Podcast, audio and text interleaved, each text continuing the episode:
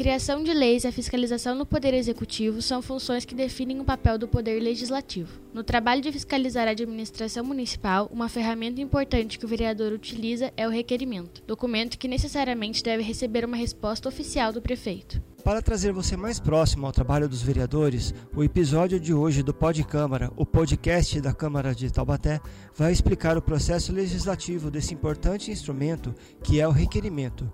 Eu sou Lincoln Santiago. Eu sou Louise Sampaio. Seja bem-vindo ao nono episódio do Pod Câmara. A produção é da Diretoria de Comunicação da Câmara de Taubaté. O requerimento é um documento encaminhado ao prefeito com um pedido de informação ou solicitação pode ser endereçado também aos representantes de órgãos ligados à administração pública, como a Unital, fundações universitárias, o Instituto de Previdência, a Sabesp ou o governo do estado. O vereador protocola este documento na secretaria da Câmara e na sessão seguinte o requerimento é lido no plenário. Alguns recebem pedido de destaque e são discutidos pelos vereadores. Portanto, antes de serem encaminhados para o destinatário, os requerimentos precisam ser aprovados durante a sessão ordinária. Também podem ser assunto de requerimento pedidos de realização de audiências públicas, convocação de agentes públicos e criação de comissão parlamentar de inquérito. Assim que recebe o requerimento, o prefeito ou representante de instituição ligada à administração municipal tem 15 dias corridos para responder. Não há limite no número de requerimentos que um vereador pode apresentar a cada ano ou legislatura. Para se ter uma ideia, durante todo o ano de 2021, foram apresentados 2.714 requerimentos na Câmara de Taubaté.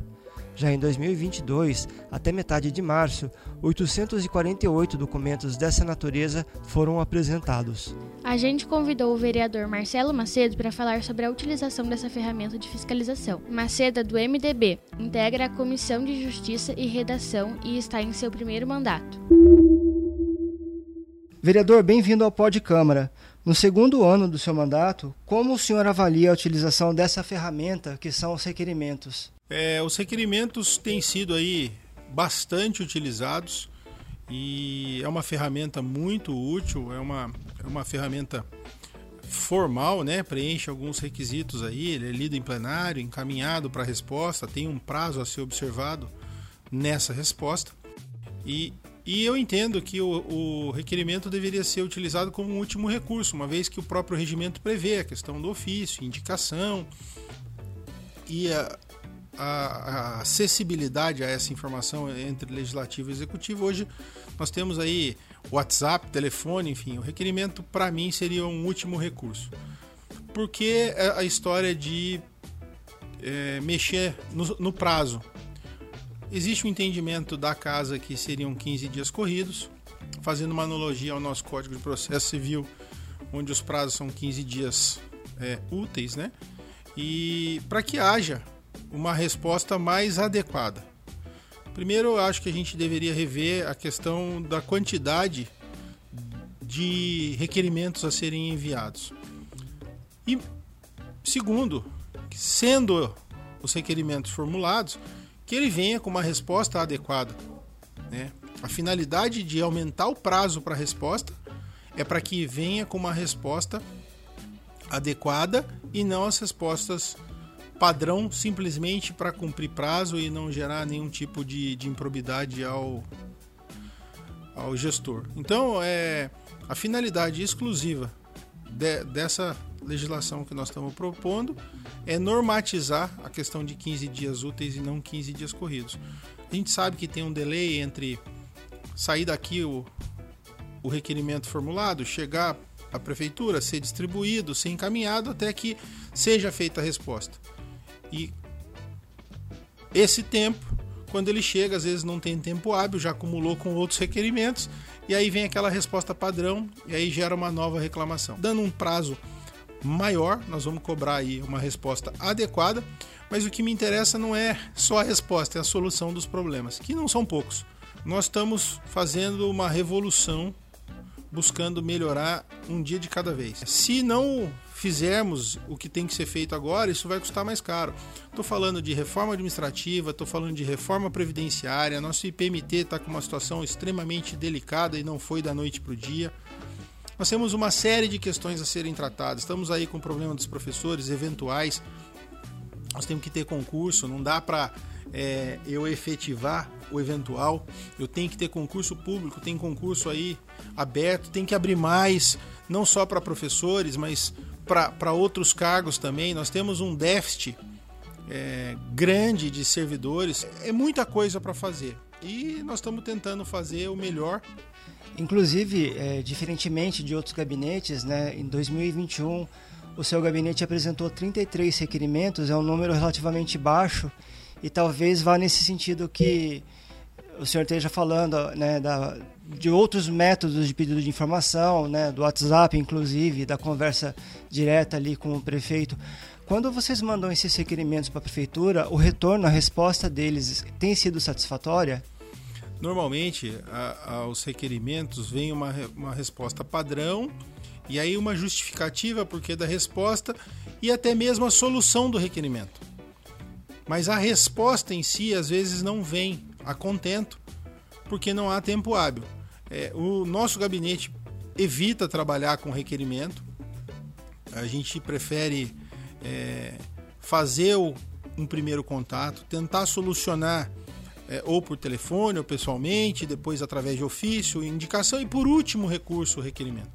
É, dependendo do tamanho, inclusive, da, da, da necessidade e da complexidade do assunto. Eu procuro usar o regimento, porque eu sei da falta de funcionários, da quantidade de trabalho, e aí parar para responder o requerimento que tem prazo acaba sendo uma prioridade, deixando de fazer talvez algo que fosse mais necessário naquele momento. A gente tem um levantamento aqui, no ano passado foram apresentados 2.700 requerimentos e até março desse ano já são quase 850. É, é possível que o, o relaxamento da pandemia, a retomada das atividades tenha impactado, está, esteja aumentando o número de pedidos de informação ao prefeito? Eu penso que nessa legislatura tem vários novos vereadores e eu tenho conversado com, com vários, assim como eu também sou novo, mas busco estudar e ler o regimento, tentando demover da questão de, primeiramente, enviar o requerimento. Eu acho que o pedido de informação ele é necessário para o desenvolvimento e para o trabalho do, do mandato do vereador. Inclusive, como líder do prefeito na Câmara, esse seria o seu papel também? Sem dúvida, sem dúvida. Tudo que eu puder fazer para melhorar e otimizar a, a gestão e essa interface entre executivo e legislativo, eu vou fazer. Né? Mais uma vez, visando sempre o princípio da, da eficiência. Vou, vou citar um exemplo agora. É, eu tive fazendo uma visita lá ao Mar de Sicília e aí uma, recebendo uma série de reivindicações que já caberia um requerimento, mas eu vou tentar outros meios primeiro. Eu vou buscar a solução, uma solução mais rápida e mais efetiva. Se eu fizer o requerimento, primeiro que eu já eu já vou ter um delay aí de 15 dias, sejam eles corridos ou úteis, eu já já coloquei uma trava para o executivo me responder. Eu vou buscar isso no menor tempo. Está certo, a gente agradece a sua participação, esperamos contar com a sua presença num próximo episódio do Pod Câmara. Eu que agradeço o convite aí e estou à disposição. Sempre que tiver um assunto aí e eu puder bater um papo, é gostoso. Eu acho que a gente vai esclarecendo um pouquinho a população e eu fico à disposição aí. Muito obrigado. O que foi notícia nessa semana? Os vereadores rejeitaram o veto do prefeito e o regime especial de trabalho policial será limitado a 20% no caso de oficiais, comandante e subcomandante da Guarda Civil. O projeto que institui o regime especial de trabalho policial é de autoria do prefeito e permite o pagamento de adicional de 50% no salário dos guardas. O limite para comandante e subcomandante foi definido por emenda dos vereadores Adriano Coletor Tigrão, do Cidadania, Paulo Miranda e Marcelo Macedo, do MDB. No entanto, Saldi vetou a sugestão e argumentou que esse assunto é exclusivo do Poder Executivo. Com a derrubada do veto, a presidência da Câmara deverá promulgar a regra. Segue para a sanção do prefeito o projeto de autoria do vereador Moisés Luciano Pirulito, do PL, que cria o título de protetor independente de animais. A proposta foi aprovada em segunda votação na sessão do dia 22. O reconhecimento será atribuído a pessoas que voluntariamente prestam assistência a animais abandonados que carecem de socorro ou em situações de perigo. Ouça nossos podcasts no Spotify, no YouTube e no Castbox e compartilhe com seus amigos e familiares. Você pode mandar sugestões para a gente pelo Instagram, Facebook, Twitter e YouTube.